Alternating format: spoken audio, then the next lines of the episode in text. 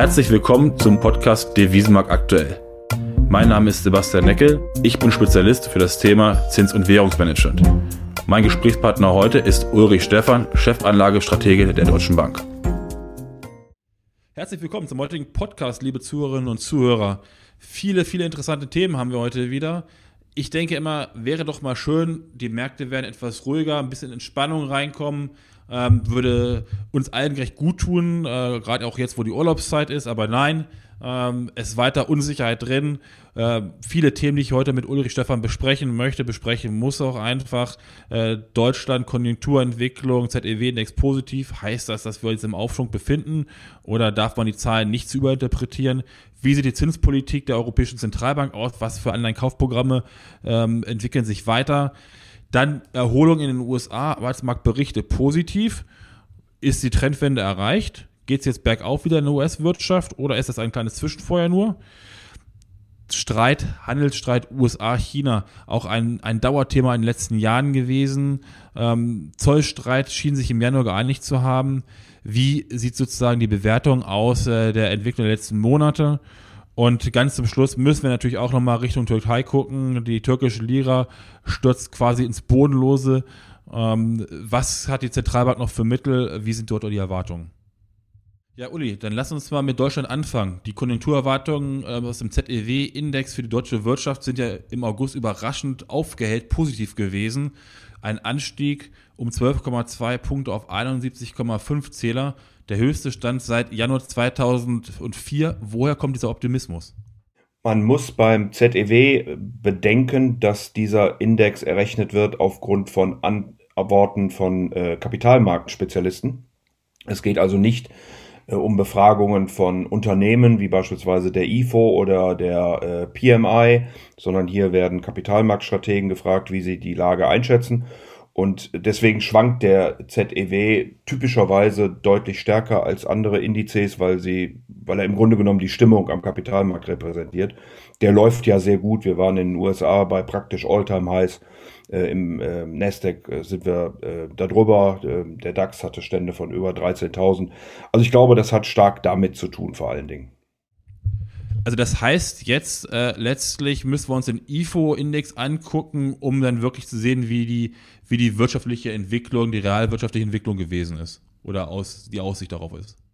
Äh, absolut, Sebastian. Also der ZEW, wie gesagt, spiegelt die Kapitalmarktanalysten äh, und deren Stimmung wieder. Wenn man auf IFO oder auf PMI, wie ich gerade schon gesagt habe, geht, dann äh, werden die Unternehmen selbst äh, befragt. Allerdings muss man ja auch sagen, äh, auch diese beiden Stimmungsindikatoren steigen ähm, seit Mai wieder. Ähm, insofern sieht man hier in den Weichen, also in den Stimmungsindikatoren, der IFO von 86 auf 90,5 Punkte zuletzt war auch mehr als erwartet worden. Ähm, aber auch die harten Faktoren, Sebastian, steigen. Nach diesem harten Einbruch im zweiten Quartal sehen wir schon, dass äh, nicht nur in Deutschland, in Europa, aber auch weltweit die Industrieproduktion wieder anzieht, äh, die Einzelhandelsumsätze äh, wieder anziehen. Das ist, glaube ich, auch nicht anders zu erwarten ähm, wenn man einen kompletten Lockdown hat äh, und dann ja schon wenige Öffnungen macht, dann hat das natürlich positive Effekte. Äh, bedeutet nicht, dass wir gleich ähm, am Ende des Jahres wieder auf dem Stand von 2019 äh, sind, aber äh, ich erwarte schon von hier eine weitere äh, konjunkturelle Erholung. Ja, du hast angesprochen, ne, dass äh, BIP Wachstum im Euroraum ist im zweiten Quartal ja diesen Jahres um 12,1 Prozent gegenüber dem Vorjahr eingebrochen. Ähm, du hast Anfang dieser Woche die neue Ausgabe des Zinsbulletins rausgegeben, den wir auch am Anhang an diesem Podcast als Link mit reinstellen werden. Ähm, wie guckst du in der Eurozone auf die Zinslandschaft? Was ist dein Basisszenario für die Zinsentwicklung? Also ich würde, ähm, wenn ich da noch einmal einhaken darf, das zweite Quartal jetzt nicht überstrapazieren. Ähm, die Zahl war sogar schlimmer erwartet worden. Ähm, also der Einbruch ist natürlich katastrophal im zweiten Quartal. Der wird auch langfristig Spuren hinterlassen, aber es war noch schlimmer erwartet worden. Und vor diesem Hintergrund haben einige Volkswirte, äh, auch die der Deutschen Bank, mittlerweile die Wachstumsprognosen fürs Gesamtjahr sogar ein Stück weit nach oben korrigiert. So, das ist, glaube ich, der Hintergrund, äh, vor dem man dann auch die weitere Zinsentwicklung äh, diskutieren muss. Ähm, wir äh, äh haben eine EZB, die sicherlich noch lange Zeit den äh, Hauptrefinanzierungssatz bei Null belassen wird. Ähm, wenn überhaupt, dann wird irgendwann mal äh, was an den Einlagesätzen geändert werden, um auch eine Entspannung ähm, bei den Banken und auf der Finanzierungsseite zu erreichen. Äh, aber ich glaube, auch das steht noch in weiter Ferne. Äh, das Kaufprogramm ist äh, oder die Kaufprogramme der Europäischen Zentralbank sind zuletzt ein Stück weit zurückgefahren worden. Allerdings hat Frau Lagarde betont, dass sie durchgehalten werden. Also hier ist noch ausreichend Munition vorhanden. Frau Lagarde wird das auch einsetzen. Ähm, sie kauft aber im Moment fast nach Kapitalschlüssel der EZB. Die Ausnahme ist Italien. Deswegen waren ja auch dort zuletzt die Zins- äh, bzw. die Renditen wieder unter eins gefallen. Also wir haben immer noch eine angespannte Situation, auch wenn sie sich auf dem Weg der Besserung befindet, so will ich das mal ausdrücken, und die Notenbanken werden das weiter begleiten, zumal ja die äh, finanzpolitischen Dinge, die beschlossen worden sind, doch noch einige Zeit brauchen werden, bis sie denn dann wirklich in der Realwirtschaft ankommen. Das gilt sowohl für das deutsche Konjunkturpaket über 130 Milliarden wie auch über den sogenannten Wiederaufbaufonds oder Next Generation EU äh, mit 750 Milliarden Euro. Ja, auf dem Weg der Erholung scheinen auch die USA zu sein. Wenn wir uns angucken, diese Woche der Arbeitsmarktbericht ähm, 1, knapp 1,8 Millionen neu geschaffene Stellen, ähm, deutlich, deutlich mehr als erwartet gewesen ist. Die Arbeitslosenquote äh, ist gesunken von 11,1 Prozent auf äh, 10,2 Prozent. Ähm, was mich ja so ein bisschen gewundert hat, dass wir ja seit Mai Euro-Dollar von 1,08 jetzt auf über 1,18 immer nur in eine Richtung gelaufen sind. Ähm, zwei Fragen hatte ich dazu. Zum einen, ist der Abwärtstrend der US-Wirtschaft jetzt ähm, äh, erreicht? Geht es jetzt wieder bergauf? Und zum anderen, ähm, wie wird sich das auf den Euro-Dollar-Wechselkurs auswirken? Ja, ähm, Donald Trump ähm, hat sicherlich den Wahlkampf schon angefangen und rühmt sich äh, ob der großartigen Entwicklung der amerikanischen Wirtschaft. Ähm, da es auch tatsächlich einige positive Entwicklungen. Du hattest ja schon den Arbeitsmarkt Bericht äh, angesprochen. Es ist aber auch die sogenannten Jobless Claims, also die Neuanträge auf Arbeitslosengeld sind erstmalig wieder unter eine Million äh, gefallen. Äh, die fortgesetzten Anträge liegen mittlerweile wieder unter 16 Millionen. Das ist immer noch viel, aber es ist eben deutlich zurückgelaufen. In der Spitze lagen wir dabei weit über 20 Millionen. Ähm, ganz wichtig für die amerikanische Notenbank ist der Jolz-Report der anzeigt, wie viele offene Stellen da sind, beziehungsweise wie viele Leute kündigen, um direkt wieder eine neue Stelle anzunehmen. Also da wird sozusagen die Dynamik am Arbeitsmarkt äh, gemessen. Ähm, und weil dieser Jolz-Report so gut war, ist auch in den Vereinigten Staaten beispielsweise die Wahrscheinlichkeit, dass die Fed den Zins noch ins Negative äh, hineindrückt, rausgepreist worden. Also das war vorher erwartet worden, das ist mittlerweile nicht mehr, wird nicht mehr erwartet. Äh, vor dem Hintergrund hat der Dollar auch äh, in der äh, kurzen Vergangenheit mal wieder so einen kleinen Satz gemacht von rund 18, 1,18,5 auf 1,17,5. Er ist aber mittlerweile wieder äh, auf dem Rückzug und ich glaube, das hängt damit zusammen, dass die ähm, amerikanische Notenbank eben nach wie vor betont, dass die Risiken extrem hoch sind. Äh, wir ja zwar eine abnehmende Dynamik, aber weiterhin hohe Infektionszahlen in den Vereinigten Staaten haben. Äh, von daher große Vorsicht. In Europa auf der anderen Seite ähm, hat es diesen Beschluss eben im Juli gegeben zum sogenannten Recovery Fund oder Wiederaufbaufonds.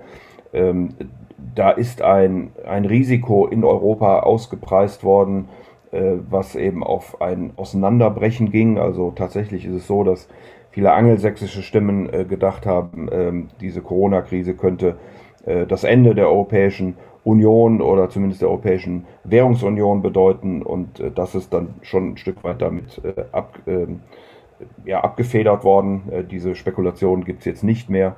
Ähm, und vor dem Hintergrund könnte es schon sein, dass der Dollar auch nochmal über die 1,20 guckt. Ähm, wir werden sehen, aber ähm, die Dynamik ist im Moment eher Richtung schwächeren Dollar, weil eben die Notenbanken graduell unterschiedlich reagieren, wie ich das vorhin gesagt habe. In Amerika wird immer wieder betont, die Risiken und man müsste weiterhin expansiv sein. In Europa kauft die Europäische Zentralbank im Moment etwas weniger, als sie in der Vergangenheit getan hat. Du hast gerade gesagt, ähm, dass ähm, du nicht davon ausgehst, dass die Fed oder dass nicht davon ausgehen wird, dass die Fed die Zinsen nochmal senken würde. Jetzt ist die Inflation in den USA doch ein ganzes Stück angestiegen. Wie Wahrscheinlichkeit siehst du die Gegenrichtung, dass die Zinsen steigen werden oder wird das Inflationsziel einfach abgeändert? Also die amerikanische Notenbank diskutiert ja über ähm, einen durchschnittlichen Zinssatz. Bedeutet, man argumentiert, die, die Inflation sei jahrelang unter äh, dem Ziel von 2% gewesen. Wenn sie jetzt mal eine gewisse Zeit über äh, 2% ist, dann wäre sie ja im Durchschnitt immer noch auf Ziel. Ähm, das ist eine Diskussion, die anhält, die noch nicht entschieden ist. Ähm, ich glaube nicht, dass die amerikanische Notenbank jetzt hier im äh, Wahlkampf äh, irgendwie irgendwas macht, es sei denn Dramatisches passiert. Ähm, insofern glaube ich nicht, dass die Fed äh, direkt umschwenkt von großer Vorsicht und wir müssen unterstützen in Zinserhöhungen. Das kann ich also in den nächsten Monaten nicht sehen. Dazu läuft auch die Wirtschaft noch nicht rund genug. Also wir haben nach wie vor ja Arbeitslosenzahlen, die weit, weit weg sind von den äh, Zahlen. Äh, da waren sie ja bei, bei fast 3 Prozent, 3,2 war, glaube ich, der Tiefpunkt. Äh, wir liegen jetzt bei 10,2. Also das ähm, ist noch ein ganzer Weg zu gehen. Und die amerikanische Notenbank hat ja im Gegensatz zur europäischen nicht nur den Auftrag, äh, auf Geldwertstabilität zu achten, sondern eben auch den Arbeitsmarkt zu unterstützen. Eines der bestimmenden Themen im letzten Jahr, aber auch Anfang diesen Jahres kommt immer wieder hoch, ist ja der Handelsstreit zwischen USA und China. Im Januar diesen Jahres hatte man sich im Zollstreit einigen können. Wie sieht deine Bilanz aus? Wurde das Abkommen umgesetzt? Hat sich die Lage beruhigt? Oder glaubst du, dass das jetzt wieder stärker im US-Präsidentschaftswahlkampf in den Fokus rücken wird? Ich glaube schon, dass es in den Fokus rücken wird, zumal beide Kandidaten, also es gibt einen breiten Konsens in den USA und damit auch beide Kandidaten äh, bei China nicht locker lassen werden. Ähm, wen das interessiert, äh, der kann bei PEW, also Paula Erich Wilhelm Research äh, nachgucken. Die haben eine große äh, Studie, eine Befragung in den USA gemacht, wie die Einstellungen zu China sind. Und die sind eben sehr negativ und noch negativer geworden. Ähm, vor dem Hintergrund glaube ich nicht, dass hier losgelassen wird. Es ist richtig, dass der Präsidentenberater Kudlow gesagt hat, dass man auf der Handelsseite ähm, sehr zufrieden sei.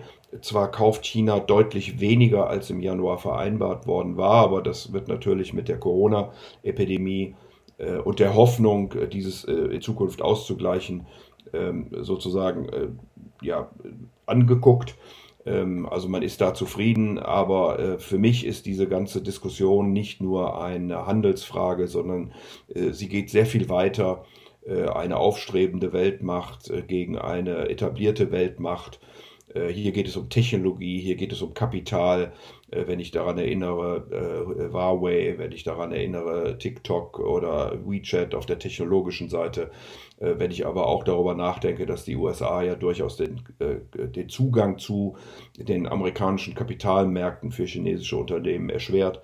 Also ich glaube, das Problem ist insgesamt ein größeres.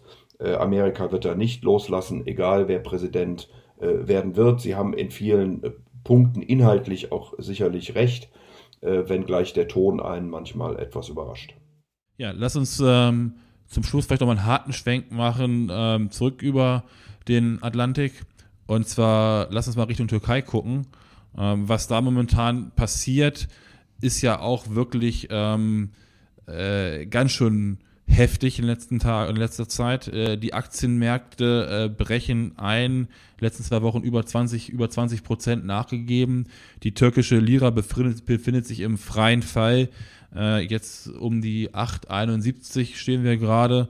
Ähm, gibt es da neue Entwicklung, dass das jetzt auf einmal nochmal richtig Fahrt aufgenommen hat, diese Negativentwicklung? Und hat die Zentralbank eigentlich überhaupt noch Mittel, um auch eine Abwertung der türkischen Lira stoppen zu können?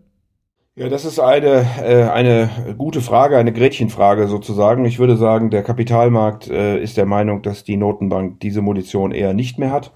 Die Türklira äh, verfällt weiter. Wir haben sie heute Morgen ähm, bei 8,71 zum Euro. Ähm, das ist also mal wieder ein neuer Rekordstand.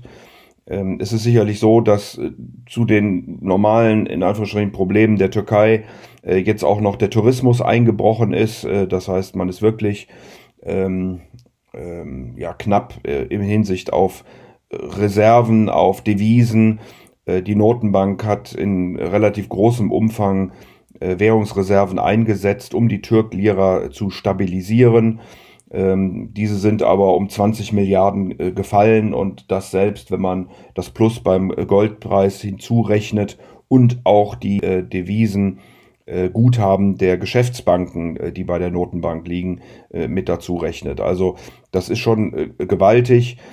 Man müsste eigentlich die Zinsen anheben, um dieses zu stoppen. Das äh, möchte aber der Staatspräsident nicht.